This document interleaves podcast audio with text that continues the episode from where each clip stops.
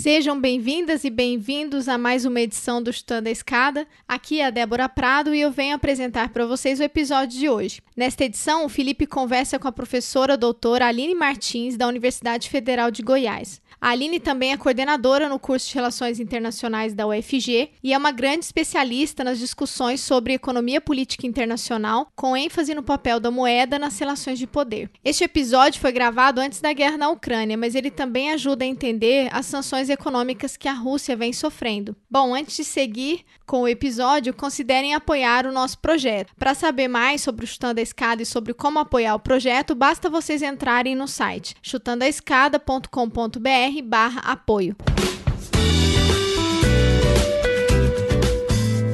A escada é uma construção que serve para fazer um deslocamento vertical. Nem sempre é assim, mas tem um jeito de facilitar tudo isso. elevador? Não.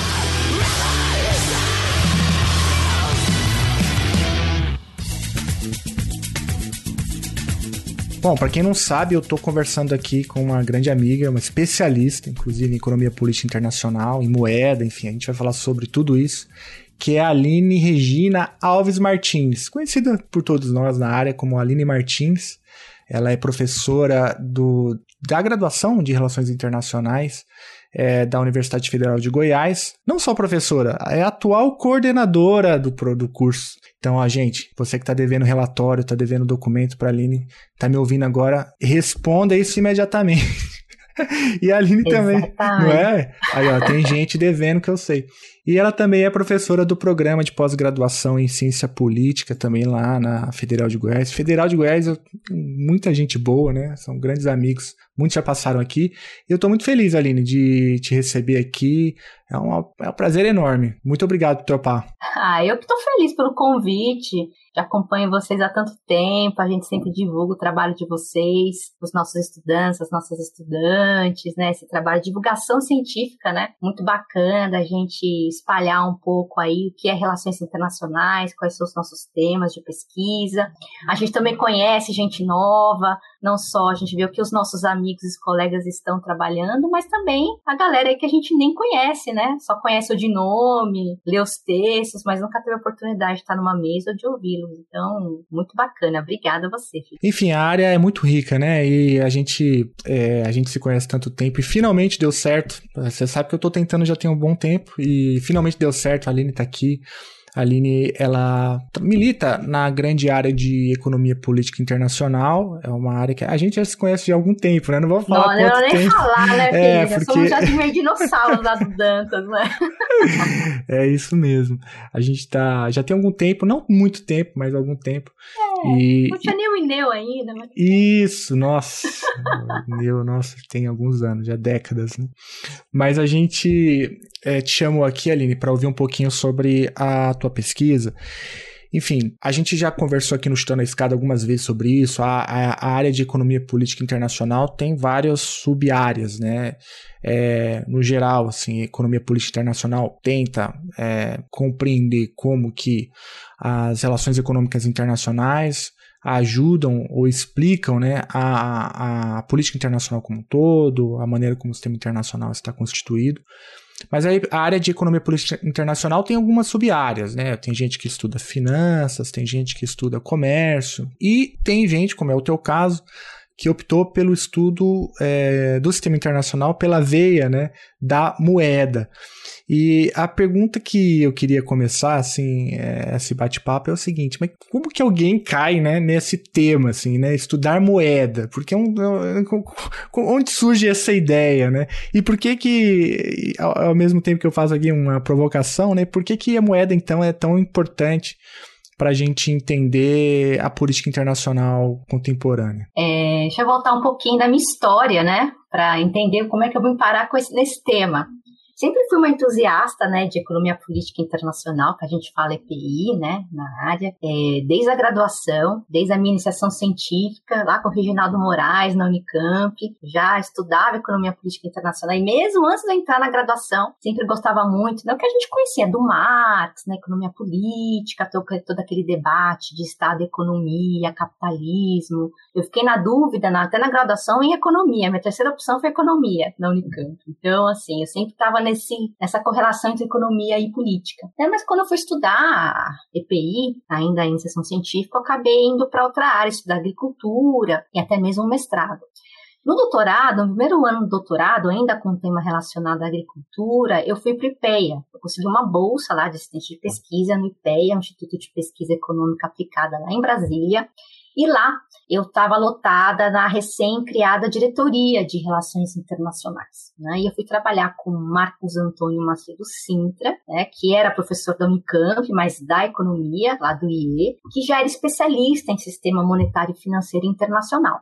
Aquele ano lá, né, vou né, dar uma dica, era 2010, né? Então a gente estava ainda meio na, né, na né, pensando a crise de 2008, e um dos temas em voga ali era o dólar. O Marcos já há muito tempo estudava isso, né, um dos grandes especialistas nisso. Então, dólar, dólar, moeda hegemônica, como é que uma crise que se inicia nos Estados Unidos e o mundo inteiro corre para se salvar da crise no dólar.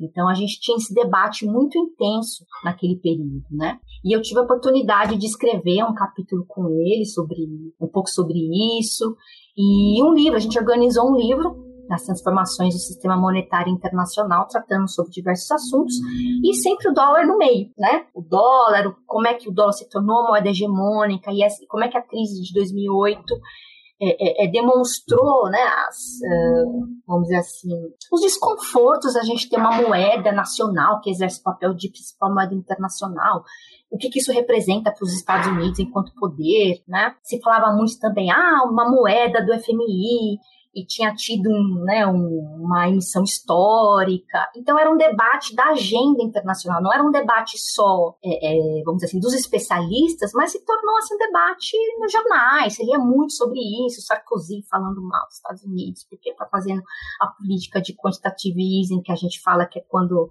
né, de afrouxamento monetário, jorrando dólar na economia, como isso impacta as outras economias né, o Manteiga na época. Então eu mudei totalmente meu tema de doutorado para estudar, em tentar entender um pouco mais, né, ter contato mais também com a literatura já existente sobre é, sobre moeda, especificamente um pouco mais sobre o dólar, né? Mas eu, como cientista política de formação internacionalista, sempre preocupado com é, EPI, né, Estado Economia, entender como é que o Estado se relaciona com essa tal de moeda, né? E como é que moeda ela é um instrumento, pode ser um instrumento de poder do Estado, né? Porque se, uh, moeda a gente acaba nem quase na academia instintivamente pensando que é um assunto dos economistas, principalmente os economistas ortodoxos. Ah, moeda é só um instrumento econômico neutro, não tem nenhum impacto, né? Nas relações internacionais e nós como internacionalistas, né, a gente não tem uma relação, uma dimensão de poder muito forte entre os estados além de ser uma relação social. Né? Então, minha tese foi trazer essa abordagem, né? trazer a abordagem do Estado e poder político para se pensar a moeda né? nas relações internacionais e a moeda, acima de tudo, como uma relação social, não como um instrumento neutro, uma simples é um instrumento para se, né, para se fazer negócios. Não, ela tem uma dimensão de poder muito grande, né? E moeda, a importância da moeda, enfim, né? Sem moeda não tem comércio, né? Sem moeda não tem economia. E moeda, né, do, do ponto de vista que eu, que eu trabalho, que eu foco mais, ela é um instrumento de poder, de coesão, de coerção, né, dos, dos estados nas relações internacionais, né? Então, esse, esse, esse viés é que eu tento trazer para as RIs, né? E eu fico muito feliz que cada vez mais hoje a gente tenha outros internacionalistas que vêm trabalhando a questão da moeda também, cientistas sociais, né, para mostrar que moeda não é só um, né, um, um objeto de estudo da, das ciências econômicas, estrito senso, né? Ela é um objeto de estudo das ciências sociais, da ciência política e das relações internacionais. É bem legal a maneira como você organiza, né? Primeiro que a gente conheceu um pouco sua trajetória, então o IPEA tem um pouco de culpa nisso. Muita é... culpa. e o, a gente até recebeu aqui a Débora Gaspar num episódio, a gente vai deixar a descrição na descrição. O episódio chama Por que o dólar é a moeda mundial? E nesse episódio, ela faz um histórico, né? Vai lá é, no século XIX e mostra como que o dólar, principalmente no pós-segunda guerra, na, em Bretton Woods e tal, como que o dólar se torna é, o, a, o que a gente chamou ali né, é de moeda mundial. E tem essa característica que você já mencionou, é, que é justamente essa, esse aparente paradoxo de uma moeda nacional ser usada como instrumento internacional. Enfim, eu recomendo o ouvinte que queira dar essa, é, esse panorama histórico, entender um pouco isso, ouvir o episódio da Débora.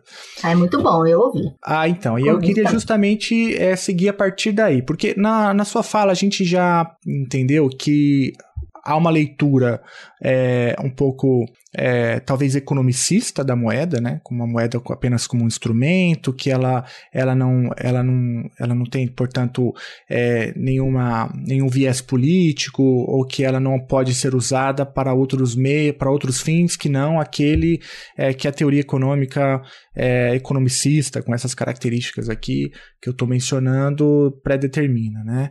É, e você, não, olha, a moeda é um fenômeno que ultrapassa, né? é, essa leitura instrumental né, do, do, do, conceito, e aí envolve não só os aspectos sociais né, que, que estão por trás do que é a moeda, tam, mas também você foi além, disse que a moeda, inclusive, pode ser usada no limite, enfim, na política internacional como instrumento de coerção. É, eu sei que é difícil definir é, enfim, é, é, conceitos tão, tão complexos, né? Que, como você já mencionou, tem inúmeras entradas em diferentes áreas do conhecimento.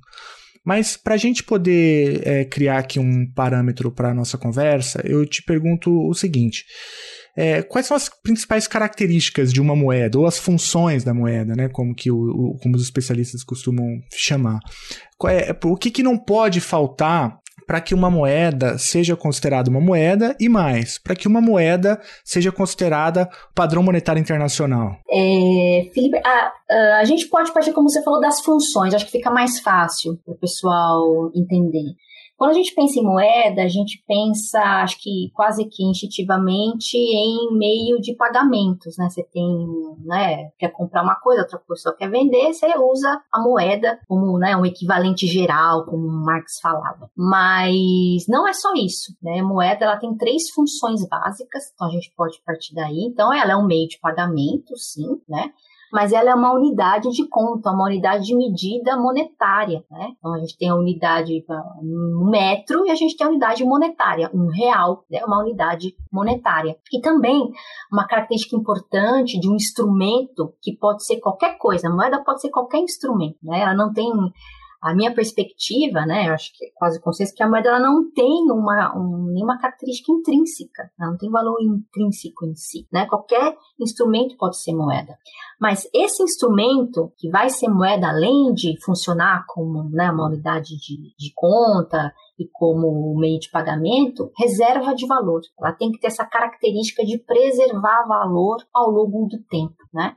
Então, essas são as três funções básicas de uma moeda. A gente pode extrapolar isso para as relações internacionais, subdividir em outros grupos, mas basicamente são essas as funções de uma moeda. Então, em resumo, diria isso: essas três funções é uma unidade né, de medida monetária. E quando você fala reserva de valor, assim, exatamente o, o que, que isso significa? É, Para a gente poder já avançar um pouco na discussão. Então, é um meio de pagamento, é uma unidade né, monetária e uma reserva de valor. É, e o, o, que, o que isso significa? essa reserva de valor que, ela, que esse instrumento consegue manter o valor ao longo do tempo, né? Então, você tem uma moeda de, né? Eu ia falar moeda de. Uma nota de um real nem existe mais, né? Agora é só moeda. Vamos pensar 10 reais. Colocaram um zero a mais, na, na, colocaram zero a mais a nota de um, né? é. E essa, essa, esse papel, que ele intrinsecamente não vale nada, ele tem um carimbo do Banco Central, e por isso que ele tem valor, ele vai manter o seu valor ao longo do tempo a gente tem inflação, etc e tal, mas ele, ele é dinheiro, ele vai continuar sendo dinheiro, né? Então, a, a, essa aceitabilidade da moeda ela vai se mantendo ao longo do tempo, né? Então, você pode manter a sua riqueza em diversos instrumentos, né? Você, um apartamento, pessoa pensando numa pessoa física, terra, né? E você pode fazer isso em que a gente chama de moeda, o dinheiro. Né? A gente vai tratar como se, eu, como se fosse a mesma coisa, tá? Tem gente que diferencia, mas vamos tratar aqui como sinônimos, né? Então, consegue manter valor ao longo do tempo, né? Essa confiabilidade, né? De que essa moeda, esse instrumento, que a gente chama de, tá chamando de moeda, vai manter o valor ao longo, ao longo do tempo. É, eu, eu acho bem legal, assim, a gente partir daí e, e, e porque, veja, você disse, então, que é uma moeda ao dinheiro, né? A gente não, não vamos entrar na, nas diferenças conceituais por enquanto, né? Entre moeda e dinheiro, mas é, a, a, moeda é um tipo de reserva de valor, né? Ou seja, é a, você, você preserva a tua riqueza por meio desse instrumento. E, e na maneira, quando você estava definindo isso, você mencionou duas coisas que eu acho interessante para a gente avançar. A primeira é que uma determinada moeda, você deu o exemplo da nota de 10 reais e, e brincou com o selo do Banco Central. Ou seja, há uma instituição é, por trás, né, é, gerindo, organizando aquele sistema, né? E a outra coisa, você usou a palavra confiança, né? De que a, a moeda ela só reserva valor se uma determinada sociedade, um determinado coletivo e tal é, confia naquele sistema durante um certo período de tempo. Então, confiança e esse, essa instituição, que a gente pode chamar de Estado, né? Estado, é, dá para pensar moeda fora do Estado, dá, e, e, é o Estado que gera essa confiança, enfim, como, como que você trabalha essas três ideias? De reserva, de valor, de confiança, né, de que aquele de que aquela, aquele, aquela moeda vai preservar a minha riqueza e, e, essa instituição que, em última instância, imprime esse papel, né? Ou seja, o Estado. É, dá para pensar uma coisa sem a outra? Dentro da minha perspectiva, não dá, né, Felipe? É, o pessoal que quer conhecer, tem uma teoria bem bacana que eu, eu cito muito nos meus trabalhos, que é a teoria cartalista da moeda, né? Do economista Knapp em 1906, se não me engano, criou, fez um livro The State Theory of Money, né? ele fala moeda é um, é um, é um objeto de estudo da ciência política, né? para mostrar justamente essa correlação entre moeda e poder político, né? um poder político centralizado, que pode ser o Estado moderno ou outro tipo de centralidade política. Né? É, porque existem diversas, é, basicamente duas interpretações sobre a origem da moeda. Vou falar rapidinho sobre isso, né? De que a moeda surgiu instantaneamente, espontaneamente nos meios privados de troca, né? As pessoas trocavam como escâmbio, né? Então aí foi definindo uma, um instrumento que serviria melhor, que seria mais útil, mais eficaz para ser esse equivalente geral, vamos dizer assim, para você trocar laranjas por abacaxis, né? É, mas também existe uma outra perspectiva, né, dentro né, do, do, do debate histórico-econômico sobre a origem da moeda, que a moeda ela tem origem em instituições políticas centralizadas que impõem um instrumento e que aquilo vai ser moeda, né? Então já há uma correlação direta entre política e moeda, entre poder e moeda. Seja o Estado moderno, né, como a gente entende hoje, seja qualquer tipo de centralização política, né? Eu parto mais dessa perspectiva, né? De que não existe moeda, não tem nenhum valor intrínseco em si, nem mesmo o ouro. É um valor social, é um valor que as pessoas que dão aquele instrumento, né? E o fim do padrão ouro, acho que retomando um pouco né, o que a Débora falou no outro podcast, né? Quando a gente tem o fim do padrão ouro, né, 71, 73, né? Então, dizia assim, o dólar é tão bom quanto o ouro. Uhum. Aí o ouro vai embora, aí o que, que, que, acontece? Né? O dólar é tão bom quanto o dólar. O dólar. Ou seja, o dólar qual é o. É, é, exatamente. Qual que é o lastro do dólar? Da onde vem o valor do dólar? Né? Vem da confiança. Né? E por isso que eu gosto também de tratar a, a moeda, isso, alguns autores como Aletá, Orlean, gostam muito dessa perspectiva da aceitabilidade da moeda, de pensar a moeda de fato, como uma relação social. Ela é uma relação social, baseada na confiança. Né? Dinheiro é isso. Né? Eu vou vender, eu vou trocar com você, Felipe, é, ah, eu vou comprar um livro seu, né? Aí eu vou te dar o dinheiro em real e você sabe, você tem certeza que você vai numa padaria comprar o pão, o padeiro vai aceitar essa moeda que eu tô te pagando, né? Então é essa aceitabilidade que faz com que o instrumento seja moeda, né? E dentro dessa perspectiva cartalista, que baseia né, a teoria monetária uh, moderna, é de que né, essa aceitabilidade ela também tem uma imposição né, de um poder político soberano, né, de o impor num território específico, inicialmente, olha, esse aqui vai ser moeda, vai ser o meio de pagamento, vai ser unidade de conta, vai ser a reserva de valor desse território, né, dessa imposição. Mas falando do valor intrínseco, né, então nenhuma moeda tem valor intrínseco. E hoje, principalmente, a gente pensando no sistema monetário contemporâneo, pensando no dólar, que é a principal moeda internacional, qual que é o, qual, de onde vem, né? A gente confiar tanto. É uma confiança. É um papel que tem um timbre lá, né, do Banco Central. É. Diz é. que aquilo vale alguma coisa. O Chutando a Escada conta com apoio financeiro dos seus ouvintes. Para saber mais, acesse chutandoaescada.com.br barra apoio.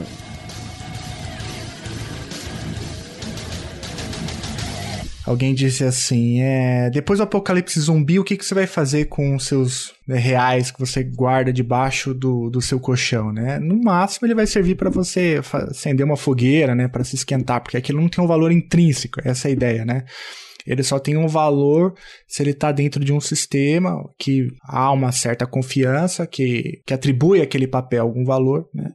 E isso geralmente, isso fica muito claro na tua fala, é, a perspectiva que você trabalha é que é, essa, esse sistema de confiança que atribui a um papel um determinado tipo de reserva de valor tem a ver com uma uma autoridade, né? um, um poder político. É, então, essa tríade aí eu acho importante para a gente entender o conceito é, e que você explicou tão bem.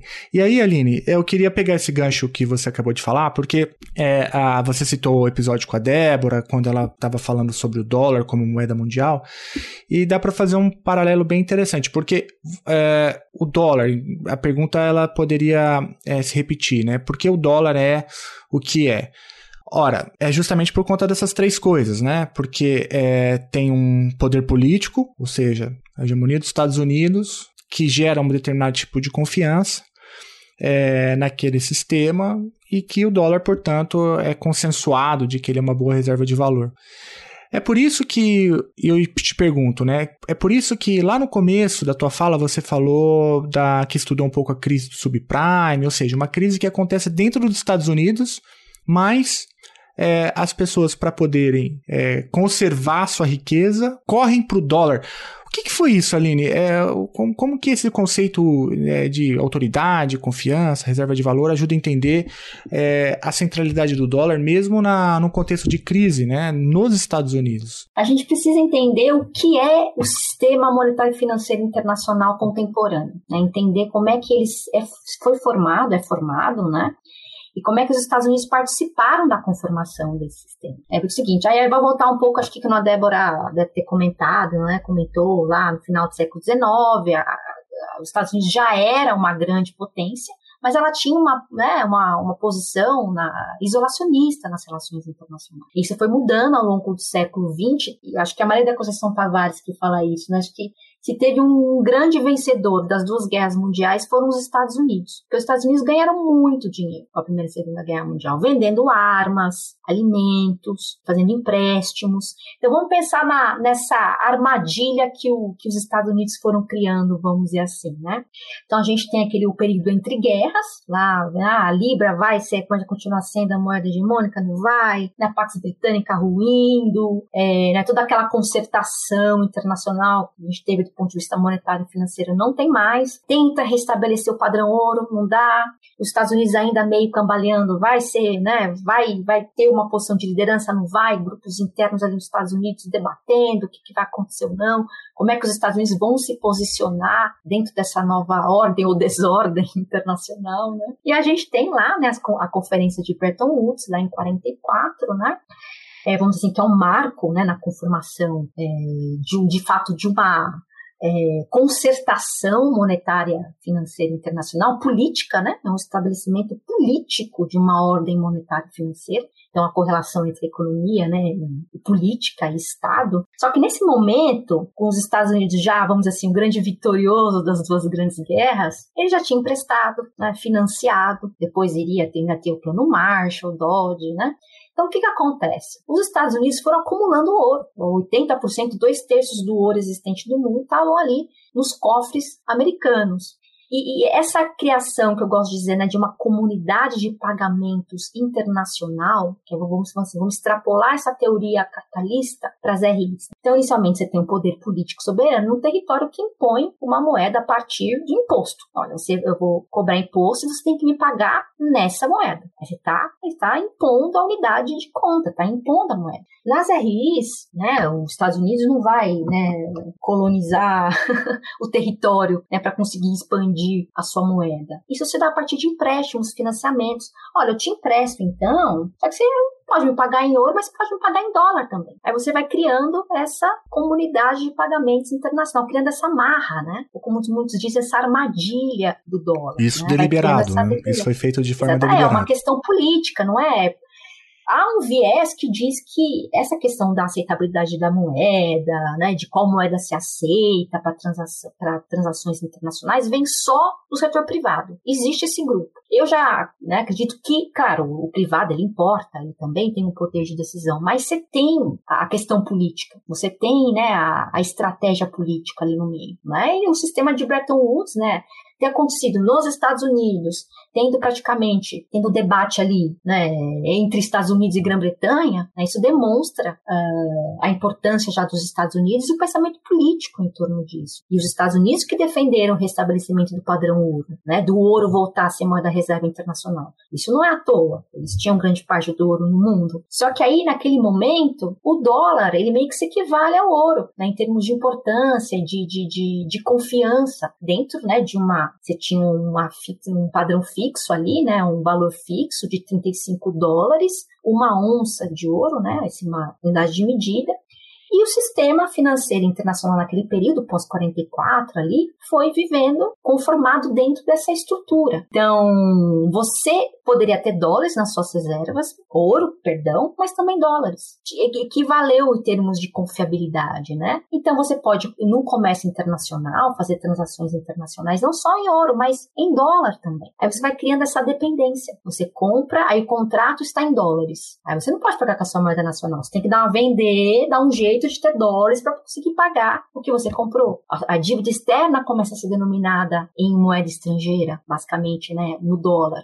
Então, assim, é, você vai criando essa armadilha, né? Muitos dizem essa armadilha do dólar, essa dependência, que é como a gente tem hoje ainda. Quem dera que se o Brasil pudesse comprar e vender com real, olha que beleza. Não pode. Quem é que aceita real? O que, que o Brasil tem que fazer? Tem que conseguir dólares. Então, é essa amarração essa dependência, vamos dizer assim, essa comunidade de pagamentos internacional que os Estados Unidos foram criando se deu ao longo do século XX, né? É, por questões econômicas, mas também por, por questões políticas. Então, o sistema monetário financeiro internacional vai sendo conformado em torno inicialmente do ouro, mas também do dólar. E com o fim do sistema de Bretton Woods, 71 ali depois em 73, em dólar. Fica só o dólar, né? Não tem... Só o dólar. Uhum.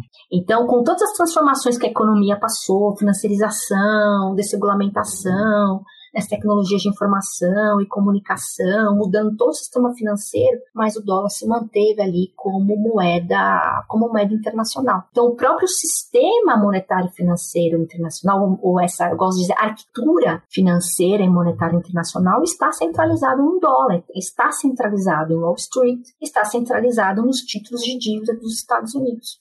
E é por isso que, mesmo uma crise acontecendo nos Estados Unidos, né, porque ah, intuitivamente a gente poderia dizer, olha, se a crise foi gerada nos Estados Unidos, se é uma, se é uma crise dos bancos estadunidenses, uma crise de Wall Street, logo o dólar seria afetado, né? Porque, portanto, a confiança do dólar estaria em xeque. Mas não, a gente, Você pelo que a gente do dólar, fugiria, é, né? fugiríamos do dólar, né? Como acontece com qualquer outra crise. Se acontece uma crise na Argentina, é isso que ocorre. Se acontece uma crise no Brasil, é o real, as pessoas fogem do real. Mas nos Estados Unidos acontece uma crise nos Estados Unidos e lá ficou muito claro na tua fala, os Estados Unidos não funcionam de maneira idêntica a nenhum aos outros países, né? Tanto, é, acontece a crise nos Estados Unidos e as pessoas correm mesmo assim para o dólar. É, então... Porque não tem para onde fugir. Uhum. Esse é o ponto, né? Uhum. Tem uma, eu esqueci agora de quem que é a fala, é, não sei se é um secretário de Tesouro americano, eu não lembro, mas ele fala o seguinte: quando a gente tinha um padrão ouro, a gente corria pro ouro. Agora a gente corre pro dólar. Se a gente não tiver o dólar, a gente vai correr para onde? Para a uhum. lua? não tem para onde correr. Então, isso mostra um pouco essa, até essa característica inércia do sistema monetário e financeiro internacional. Ela é difícil mudar, porque moeda, ela não é uma questão só lógica, racional. Ela tem a sua, não vamos dizer irracional, mas ela tem a, o seu ponto, vamos dizer assim, de confiança, é, subjetiva. Moeda tem essa característica subjetiva. Então não adianta dizer agora para os países, olha, ninguém vai mais pro dólar, vamos correr lá pro Bitcoin, Bitcoin, vamos lá para o euro, esquece dólar. Não, não é assim que funciona. É, é uma arquitetura, né? Como você falou. É uma você pode trocar uma peça ou outra do prédio, mas a estrutura é difícil de mudar, né? É, é o poder estrutural que, uhum. que a Susan Stranger, a fala. Eu gosto muito dela, também. né? E ela, eu acho que ajuda muito a gente entender. Acho não, ajuda a gente entender, né? A economia política internacional e o sistema monetário e financeiro internacional. Então, ela fala no poder estrutural, é a capacidade de você determinar não só o jogo, mas as regras do jogo. Então, os Estados Unidos, assim, eu até vamos até vou ser um pouco mais ousado, eu diria que os Estados Unidos eles são o jogo. O sistema monetário financeiro são os Estados Unidos. Tem um centro ali claro, explícito, né? Se você e é isso que os outros estados vão tentando ali. A gente pode falar um pouquinho de China depois, um pouco de Rússia tentando manobrar, mas dentro de um sistema que é, são os Estados Unidos, é a moeda americana que comanda, que domina, e então é, ele estabelece, os Estados Unidos estabelecem as regras do jogo. Eu diria são o próprio jogo, né? então é difícil escapar dessa armadilha.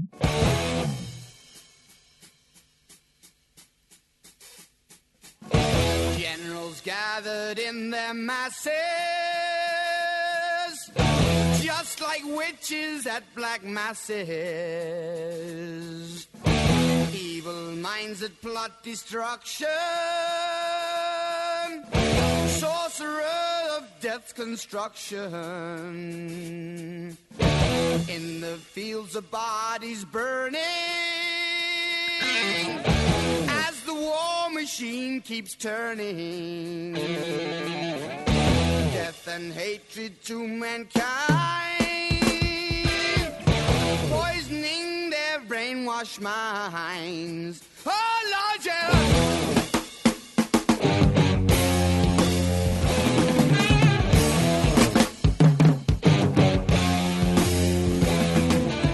Bem, bem legal essa forma de, de organizar o debate, né? Eu diria que dá para dizer, assim, nessa primeira parte da conversa, para além do que é moeda, das funções da moeda que a gente já percebeu, a gente consegue ver que uma das faces mais bem acabada da hegemonia estadunidense no século XX, e por que não, né? Agora no século XXI, é justamente o dólar, né? Porque é uma forma de poder estrutural, é a maneira como os Estados Unidos conseguiram, né? Penetrar, enfim, nas entranhas aí das relações econômicas internacionais e por mais que a gente tenha potências rivais, a gente está vendo aí é, a, né, a tensão entre Rússia e Estados Unidos, no governo Trump era China e Estados Unidos, você tem tensões, né, mas o dólar ainda permanece como um diferencial da hegemonia estadunidense. Mas é, aproveitando uma fala tua é, agora há pouco, existem projetos que é, buscam reestruturar, é, enfim, a, o, essa arquitetura financeira e monetária internacional. Né? Você tem projetos alternativos é, e se, se, se tem, né, se esses projetos existem, quais são os mais é, importantes? É, a gente fez uma, um sobrevoo histórico aí, dá para dizer o quê? Que a moeda japonesa já foi na década de 80, ou agora a moeda chinesa, é, ou o euro já foi antes, né? Ou, enfim, quais projetos que já chegaram a. Quais, quais projetos alternativos existem e algum desses projetos já chegou de fato a ameaçar a hegemonia do dólar? Enfim, dá para fazer um panorama sobre, sobre isso, sobre outros projetos em construção, outros projetos que existem Então, você falou um pouco do marco alemão, né, do iene japonês, essas, né, eram economias, são economias claramente muito fortes. Nos anos 80, 70, 80, havia esse debate, né, se essas moedas, particularmente, seriam moedas internacionais e poderiam ali né, rivalizar com o dólar. A literatura diz, mais convencional, vamos dizer assim, que houve uma decisão política de que isso não acontecesse. Porque também tem custos se você tem uma moeda que é internacionalizada, né? Você acaba tendo menos controle sobre essa moeda. Então, a literatura consolidada diz que não houve uma decisão política mesmo nesse sentido, do marco alemão, do iene japonês, de ser uma moeda, de serem moedas internacionais e que pudessem rivalizar com o dólar, né? Hoje, né, acho que um, bom marco é 2008, né, porque 2008 que foi aquele momento que veio à tona um desconforto internacional, vamos dizer, na própria agenda internacional mesmo, né, do G20, de começou a se falar muito sobre isso, sobre os problemas da gente de uma ordem né, econômica internacional baseada em uma moeda, uma moeda que é uma moeda de um estado e que vai servir aos interesses daquele estado, não necessariamente aos interesses das relações internacionais, da economia internacional. Vou voltar um pouquinho no tempo, porque já se tentou fazer isso, né? E que, aliás, é uma moeda, a gente pode dizer entre aspas, uma moeda que ainda existe, que é a moeda, a gente fala a moeda do FMI, que são os direitos especiais de saque. Né? Essa moeda, né, vamos dizer assim, ela foi criada em 1969, ainda durante o sistema de Bretton Woods, e ela tinha por função inicial complementar o dólar como fornecedor de liquidez internacional. Porque naquele momento, o que, a gente tinha? Né? A gente tinha o ouro né? e o dólar funcionando ali como fornecedores de liquidez, vamos dizer assim, de dinheiro para a economia crescer. Só que o ouro é limitado, né? ele tem um limite físico. Né? O ouro não é infinito. Né?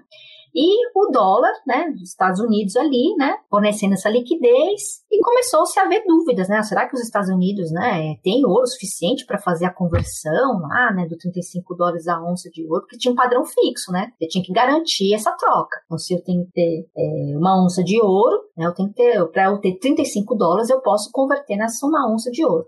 Para ver essa questão de, de, complementar essa liquidez internacional, sem ter que, vamos dizer assim, imprimir mais dólares, criou-se essa moeda do FMI, esses direitos especiais de saque, que até depois se pensou que poderia substituir o dólar. Chegou-se a pensar nisso, mas não deu em nada. É uma moeda que ainda existe, os bancos centrais têm essa moeda. Aí voltando de novo à crise de 2008, por que, que eu fiz esse recuo? Por quê? Em 2009, 2008, 2009, houve uma remessa histórica dessa moeda, né, direitos especiais de saco. Aí foi, nossa, vai voltar com tudo, né? Então, de fato, essa moeda neutra, ela seria, vamos dizer assim, neutra por quê? Porque ela seria ela é emitida por uma instituição multilateral, ou seja, não atenderia aos interesses de um país específico, mas aos interesses da economia internacional, né? A necessidade de liquidez, tentar manter ali um equilíbrio entre os balanços de pagamentos dos países. A gente pode tentar no debate aí depois se o FMI é neutro ou não, né? Mas tem essa questão importante que até remete um pouco à ideia lá do Keynes, do John Maynard Keynes, né, um economista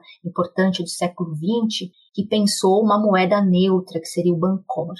E aí começou a se falar, voltou à tona essa coisa dos direitos especiais de saque, né, em 2008, 2009, e quem lançou esse debate foi a China. Um documento do Banco Central Chinês, documento curto, em que ele claramente não cita o dólar, mas fala dos problemas das instabilidades de uma economia internacional focada só em baseada em uma só moeda, né, como principal moeda internacional, e trazendo à tona o debate aí dos direitos especiais de saque. Isso explicitamente eles falam no documento.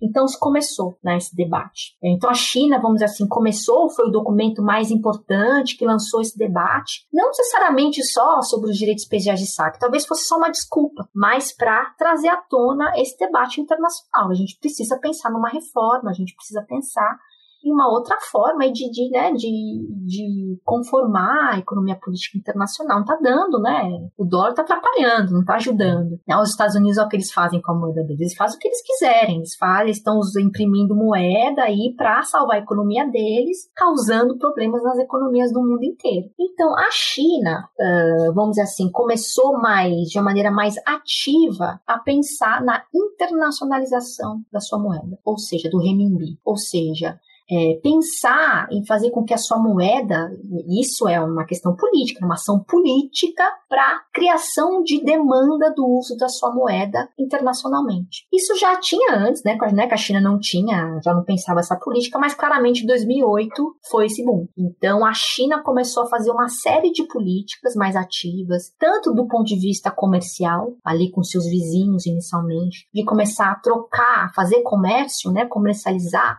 com as moedas locais, sem depender do dólar. A gente chama também de políticas de swap cambial, trocas diretas. Inclusive, tinha até com o Brasil. A China tem com dezenas de países essas políticas né, de, de, de, desses acordos né, de swap cambial é, até mesmo a criação de um sistema de pagamentos internacional paralelo ao SWIFT, que é o que é privado, mas quem domina ele é denominado baseado em dólar americano. A China criou um paralelo é baseado, né, de, denominado em renminbi na sua moeda. Então a China ela vem criando diversos instrumentos, né, vamos dizer assim, é, instrumentos financeiros paralelos, vamos dizer assim, à arquitetura financeira financeira internacional baseada nos Estados Unidos. Mas a gente pode citar até o Banco dos BRICS também, Banco de Desenvolvimento dos BRICS, como um possível instrumento. É que a gente, como ele é muito recente, a gente fica, né, analisando os dados ali, você já vê que tem alguns investimentos que a China está fazendo na sua própria moeda e não em dólar. Ainda é muito baixo, mas a China vem se movimentando nesse sentido, né? Outros países também vêm, né? A própria Rússia, a Rússia e a China têm acordos bilaterais de uso das suas moedas.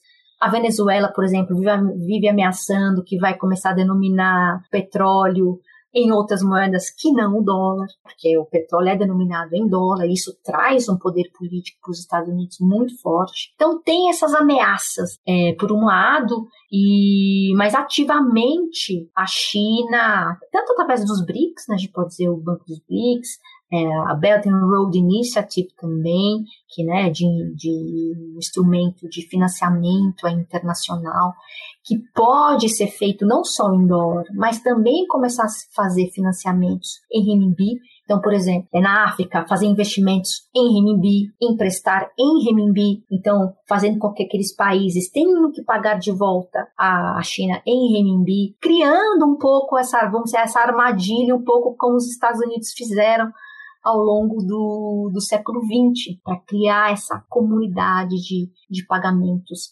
internacional. Então, eu estudando moedas, a China ela veio para mim. Não é que eu quis estudar a China, era uma coisa que, assim, não tem como eu continuar estudando moedas e relações internacionais e não ver o que a China está fazendo, porque em alguns anos, né, ela fez muita coisa. Mas aproveitando esse gancho, te fazer uma pergunta bem direta, assim, nas suas pesquisas, você conseguiu identificar que a internacionalização do renminbi provocou alguma ameaça à hegemonia do dólar?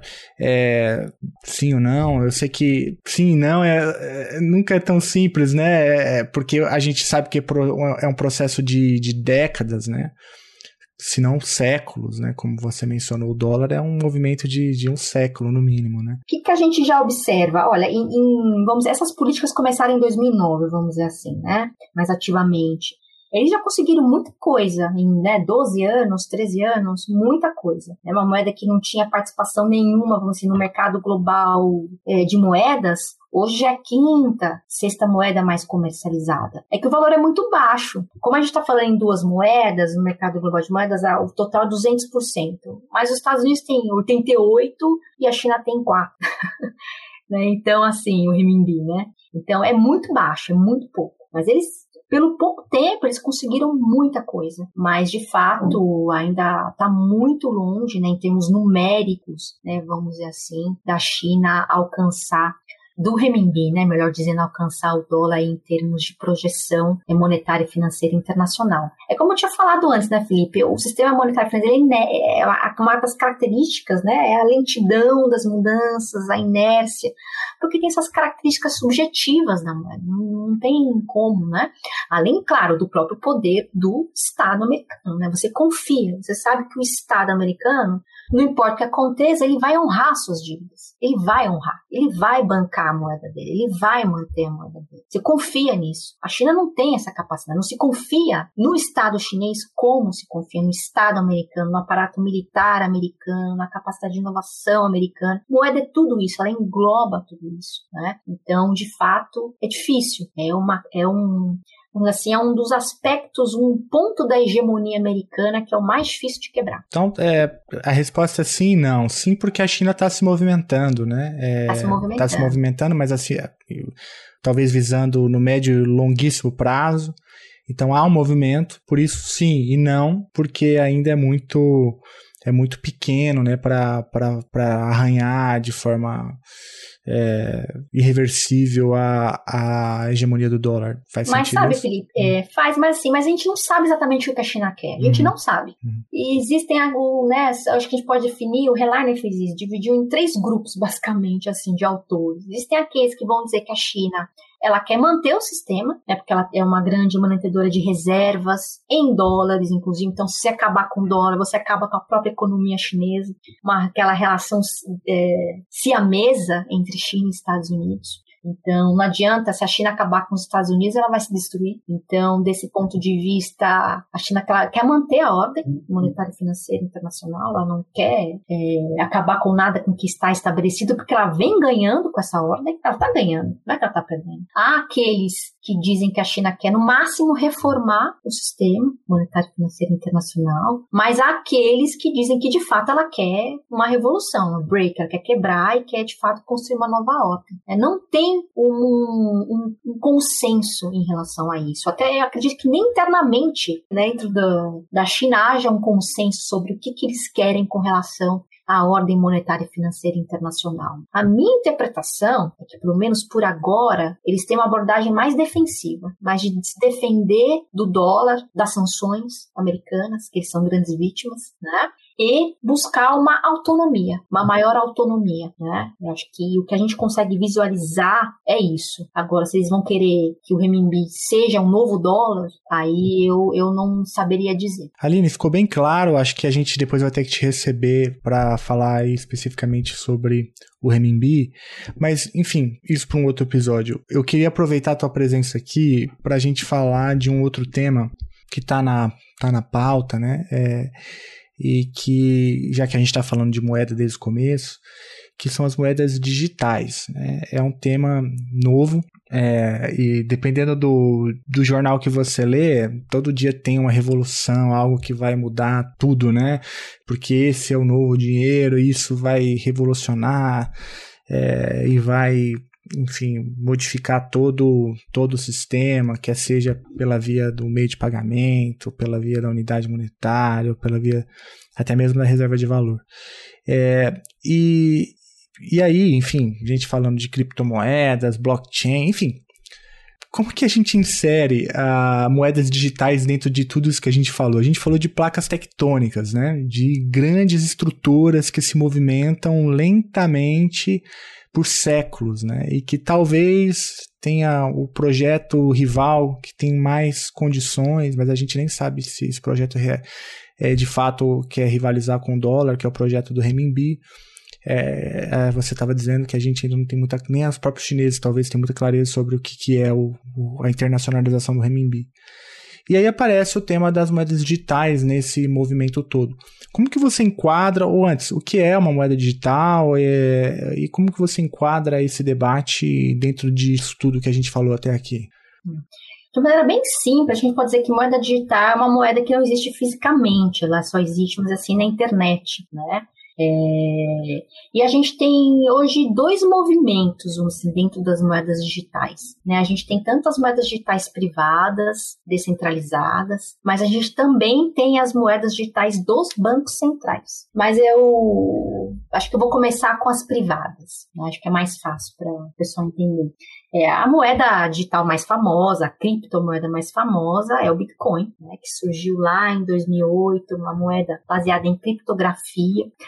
E ela é um movimento, acima de tudo, ideológico. Em que sentido? Contra o Estado. Contra o Estado, contra bancos, contra qualquer tipo de regulação. Já houve antes tentativas, já tinha havido antes movimentos cyberpunks de criação de moedas digitais, né, de uma revolução é, digital monetária. A criptografia é uma tecnologia que já existe há muito tempo, que claro que com os computadores ela se tornou muito mais complexa, e em 2008, né, o Satoshi, que a gente não sabe é, se ele é uma pessoa, se é um, um, uma entidade, né, criou né, um white paper criando o Bitcoin, Bitcoin, né? Que é essa moeda digital privada. Qual que é a sacada dela, né? Ela é uma, ela é uma moeda é, anárquico-capitalista. O que isso quer dizer? Né? Quer dizer que ela é contra, como já falei, Estado. O Estado me dizer o que é dinheiro, né? Os grandes defensores né, do, do Bitcoin falam isso. Dinheiro não é o que me dizem o que é dinheiro, é o que nós determinamos, a população determina o que é dinheiro. É bem aquela filosofia, né, a filosofia liberal, meio caricatural, assim, né? A defesa das liberdades individuais. Eu ter a custódia do meu próprio dinheiro, sem nenhum tipo de intermediação. Então, essa é a grande, vamos dizer assim, evolução do, do Bitcoin. Claro, com a sua tecnologia, né, de criptografia, que a gente chama de blockchain, né, mas a parte que mais me interessa do Bitcoin é essa questão, de fato, da descentralização, né, da possibilidade do anonimato, também é uma característica importante, mas me interessa muito essa questão do Estado contra Estado. Então, são pessoas que criam essa moeda, que gerenciam essa moeda, que fazem o registro dessa moeda, que fazem essa moeda existir, sem nenhum tipo de intermediação por parte de bancos, muito menos por parte do Estado. E a grande revolução, vamos dizer assim, que o Bitcoin vem trazendo é pelo fato dele já terem o peso que eles têm nas relações econômicas internacionais. Ao longo dos anos, com ele foi se né, institucionalizando, principalmente depois, em 2020, com a própria pandemia, vários uh, grandes investidores internacionais começaram a investir em bitcoins, os, né, os, os gerentes de fundos, de grandes fundos de investimentos, grandes empresas começando a investir em Bitcoin. Então, ela vai ganhando uma dimensão muito grande nas relações econômicas e financeiras internacionais e isso começa a assustar os bancos centrais. Já vinha assustando há algum tempo, tanto que aí que surgem as moedas digitais dos bancos centrais. As moedas digitais dos bancos centrais é um debate que vem mais ou menos ali desde 2014. Os bancos centrais começaram a ver o Bitcoin como uma ameaça, a gente precisa fazer alguma coisa, porque de fato está um movimento aí que pode tirar espaço né, de certa forma, ameaçar de alguma maneira, o poder soberano dos estados na emissão e controle é, monetário da, da moeda de cunho forçado, né, nas relações é, na, tanto do ponto de vista nacional como do ponto de vista internacional. Então, o Bitcoin é importante, revolucionário, vamos dizer assim, nesse sentido, né? Uma, uma moeda descentralizada. É, esse é um tema que a gente vai ter que voltar também, Aline. É, recentemente, é, inclusive, pelo que eu acompanho assim, de imprensa, né? Tem inúmeros bancos centrais que estão tentando, inclusive, é, criar regulações né, para as criptomoedas. Ou, e esse é o Brasil, certo, Estados é. Unidos, a China proibiu, mas a China já lançou aí como piloto a sua moeda, a sua moeda central, né, do Banco Central. Então há um, todo um movimento nesse sentido. O Fed lançou um documento agora em janeiro falando sobre as moedas digitais, se há, haverá a possibilidade de surgir um dólar digital. E o Fed ainda é bem. Quando a gente está falando de moeda para os Estados Unidos, é uma questão de segurança nacional, né? É o dólar, né? Então o Fed está bem assim, olha, eu estou estudando, a sensação que eu tive ao ler o documento é assim, eu estou falando sobre isso porque estou sendo obrigado a falar sobre moedas digitais não sei se é uma boa ideia. Vai ter uma moeda digital se né, houver uma, uma iniciativa política, de fato, se a população quiser. Eu estou fazendo só um estudo técnico. Uhum. Mas há todo um movimento né, de regulamentação, porque, assim, Bitcoin, assim, você tem Bitcoin. Se você perdeu, perdeu a chave de acesso privada, ou se você tem um Bitcoin, uma corretora, se essa corretora é invadida por hackers, ou se ela te rouba, já acabou. Já era. Né? Uhum. Não, não tem nenhum tipo de regulamentação. O que para os grandes entusiastas do Bitcoin é bom, né? porque dentro dessa perspectiva né, que eu falo liberal, meio, da forma meio caricatural, assim, é, ah, mas é a minha liberdade individual, a minha autossoberania de eu ter a minha própria carteira, eu gerir a minha própria carteira, de não deixar meu dinheiro no banco. Então eu assumo os riscos. Eu prefiro ser roubado por um hacker do que ser roubado pelo governo. Muita gente fala isso. É, não acho que a maioria que compra Bitcoin, não. A maioria que compra é porque quer ganhar com a especulação mesmo. Uhum. Mas existe esse grupo ideológico forte que é muito anti-Estado, né?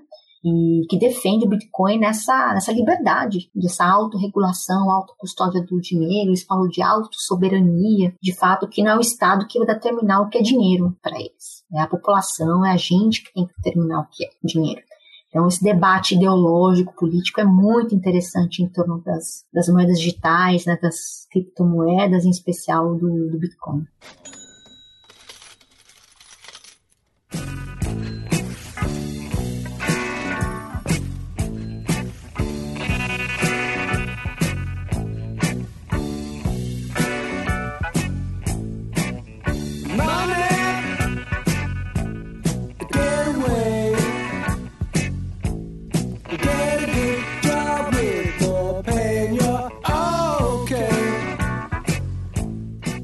Tem alguma pergunta que eu deveria ter feito e não fiz por absoluta incompetência? É, algo que a gente deveria ter falado e eu, e eu não, não soube perguntar? Algo que você quer falar?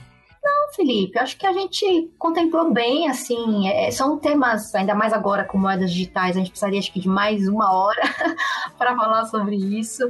É, as iniciativas chinesas também, um pouco mais aprofundadas, assim. Mas acho que o recado que eu quero dar, em geral, pessoal, é, é isso. Não é fácil mudar o sistema monetário financeiro internacional. Me incomoda um pouco o debate quando fala sobre a pretensa queda da hegemonia americana. Eu acho que não se olha de grande maneira as finanças. Quando você vai olhar para as finanças, você vê que não, ainda falta muita coisa, né? Então, você olha a China, o comércio ok, tá, mas você vai olhar para finanças, é como é o poder estrutural da Susan Stranger, de fato. Né? É, é, um, é uma barreira, é um pilar que ainda os Estados Unidos são soberanos, né? Não estou dizendo que não haverá fim, né? Não, não acredito nisso, nessa ad eterno. Eu acho que quando um sobe, outro cai. Mas existem até alguns autores que dizem que a gente vai viver num sistema multimonetário. Existem lá Kim Green diz isso, né? E não haverá uma moeda sobre, né, vamos dizer assim, mais importante nas RIs, mas várias moedas. Fala em torno de cinco moedas. Até cita o real, que eu já não acredito. o que já, já enfraquece bastante a tese. É, eu sou, nesse aspecto, acho que eu sou um pouco realista, viu? É que é, sobe e outro cai, assim. Mas não sei quando isso vai acontecer. Nesse momento é muito difícil a gente falar numa mudança de hegemonia nas RIs em geral, porque a gente tem as finanças. Uhum. Nessa parte do poder estrutural da Strange aqui é difícil, tá difícil quebrar. Aline, muito obrigado, né, pelo, tua, pelo teu tempo, pela aula que você deu aqui hoje. É, foi, um, foi muito legal te ouvir. A gente falou de moeda, funções da moeda, sobre o papel do, do, do, da, do poder, da autoridade, né, do Estado na, na discussão de reserva de valor. Voltamos ao dólar, entendemos por que, que a crise subprime não foi nem de longe uma ameaça ao dólar. Você fez também uma, um bom panorama sobre projetos alternativos. A gente discutiu bastante o renminbi. Chegamos agora nesse tema mais da mais contemporâneo, que são as moedas digitais. Já deixo aqui no ar um convite para você voltar para a gente aí falar especificamente sobre as moedas digitais, o que a China está fazendo, o que, que o Fed está falando, para a gente poder esmiuçar um pouco isso. E olha, Aline, brigadíssimo pelo seu tempo, adorei te ouvir, foi bom te ver. Muito ah, legal. Você. Muito legal. Sou fãzão da tua pesquisa. Sempre fui e continuo sendo. E é isso aí, muito obrigado. Ah, eu sou fã, sou há muito tempo, né, Felipe? Eu sempre gosto muito do que você escreve também. E a gente tem, né, convergência de interesses, né, nos temas, dois defensores do EPI. Isso. A gente tem que escrever junto sobre Susan Strange. Por que ler Susan Strange? Ou resgatar o título do, do artigo dela, né? Se, Com certeza. Se, se o mito da, do declínio da hegemonia estadunidense pela, pela veia das finanças. Aline, brigadíssimo. Já então, ó, tá um compromisso no ar. Brigadíssimo, obrigado pelo seu tempo. Estamos é, gravando aqui de noite, a Aline gentilmente topou. E Aline, mais uma vez, muito obrigado. Assim, eu tô muito feliz mesmo, adorei a conversa. Obrigada, viu? Brigadíssimo, Beijo beijão. Como chama as suas filhas? Ângela e Clara. Ângela e Clara. Hum, ó, lindos nomes. Hum, espero que elas estejam dormindo como duas anjinhas. Ah, tomara. Um, um meu tá aqui, tá aqui no meu pé, aqui, tá querendo. tá querendo. Tá chamando. Tá Mas você fica quietinho já, né? Tá grande. As minhas ainda não ficam. É, Ainda tem que. elas têm quantos anos? Quatro. Ah, é. Beijão pra vocês. Beijo. E a gente então, ó,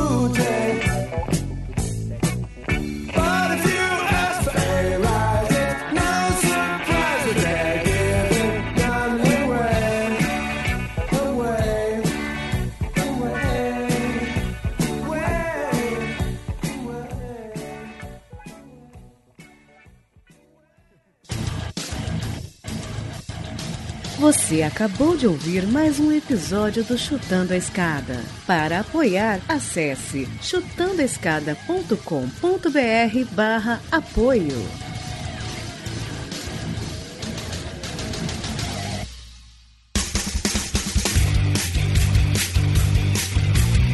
Cortes, edição de podcast.